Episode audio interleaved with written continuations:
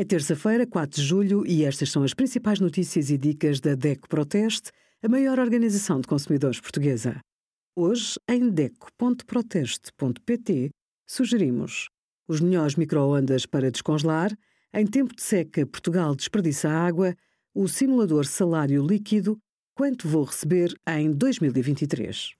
O atum posta em óleo vegetal, a massa em espirais e o fiambre da perna extra viram os seus preços voltar a subir entre 14 e 21 de junho.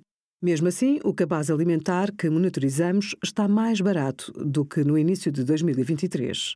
O atum posto em óleo vegetal custa mais 14 cêntimos. A massa em espirais custa mais 12 cêntimos.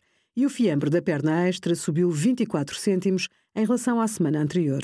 O aumento dos preços dos alimentos relaciona-se com um problema histórico. Portugal está altamente dependente dos mercados externos para garantir o abastecimento dos cereais necessários ao consumo interno. Obrigada por acompanhar a DEC Proteste a contribuir para consumidores mais informados, participativos e exigentes. Visite o nosso site em deco.proteste.pt.